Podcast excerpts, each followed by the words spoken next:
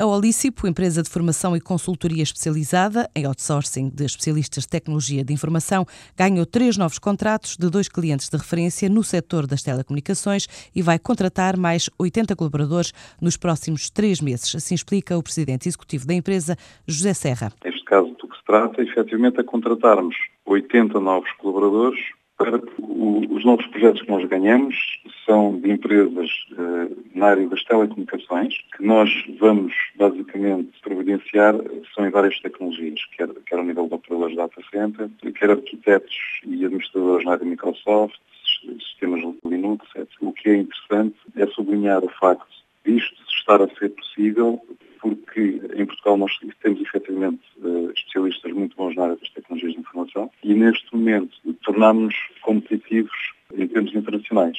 Basicamente são três projetos em, em dois clientes. São projetos com duração mínima de três anos. A Olício, o ano passado, faturou 10,5 milhões de euros e espera crescer até aos 12 milhões e meio este ano, tendo em conta já os novos contratos e os números relativos aos primeiros três meses do ano. Em 2011, a empresa teve um crescimento de 6,75%. Isso tem a ver precisamente com o facto de haver uma seleção muito mais rigorosa da parte dos clientes, quem são os seus parceiros. Estamos num contexto em que empresas que apresentem um rato de competitividade de custos vantajosa, ou seja, têm capacidade de apresentar uma boa proposta de valor, têm tendência, de facto, para ganhar mercado e crescer. A acentuar esta ideia, posso dizer que nós, no primeiro trimestre de 2012, crescemos 15%, ou seja, já temos um crescimento superior ao crescimento que tivemos em 2011. E tendo em conta estes novos projetos que eu, que eu fiz referência, eh, nós pensamos que o crescimento vai se acentuar ao longo do ano. Portanto, nós prevemos chegar até o final do ano com um crescimento superior aos 15% do primeiro trimestre. No plano de negócios da empresa está também a aposta em centros de competência para serviços a outras empresas estrangeiras, que em breve levará à criação de um centro de testes em Portugal para vender serviços inovadores em países da Europa Central, além de produtos como o serviço TrueCare, que via web permite a filhos acompanhar os pais, a lançar ainda este ano em vários países europeus.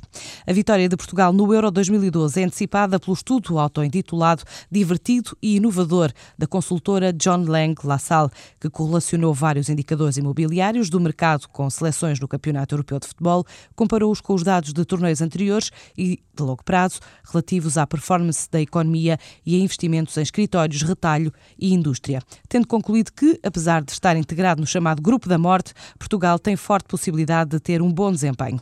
Logo no Grupo A, a consultora revela que os países que têm as taxas de rentabilidade mais elevadas no imobiliário industrial e da logística vão sobreviver, é o caso da Rússia e da Grécia, eliminando a Polónia e a República Checa. No grupo B, Portugal e Holanda devem triunfar sobre a Dinamarca e a Alemanha. Já no grupo C, a atual campeã, a Espanha, vai falhar a qualificação, assim como a Irlanda, com a Croácia a liderar o grupo e a Itália em segundo. Por fim, no grupo D, as contas indicam que a Suécia e a Ucrânia perdem com a Inglaterra e a França. A previsão para a fase eliminatórias indica jogo renhido entre Portugal e Grécia nos quartos de final.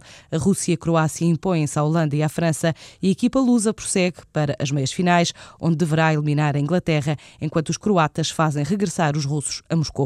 A estimativa para a final da prova é que Portugal deverá superar o resultado de 2004 e triunfar sobre a Croácia, trazendo o título de campeão europeu para casa.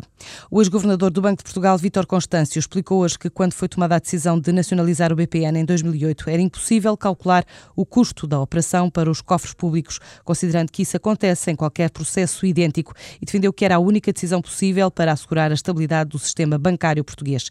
Já sob a proposta apresentada pela administração de Miguel Cadilho para recuperar o banco, afirmou que não estava em causa a equipa de gestão, mas o plano era irrealizável.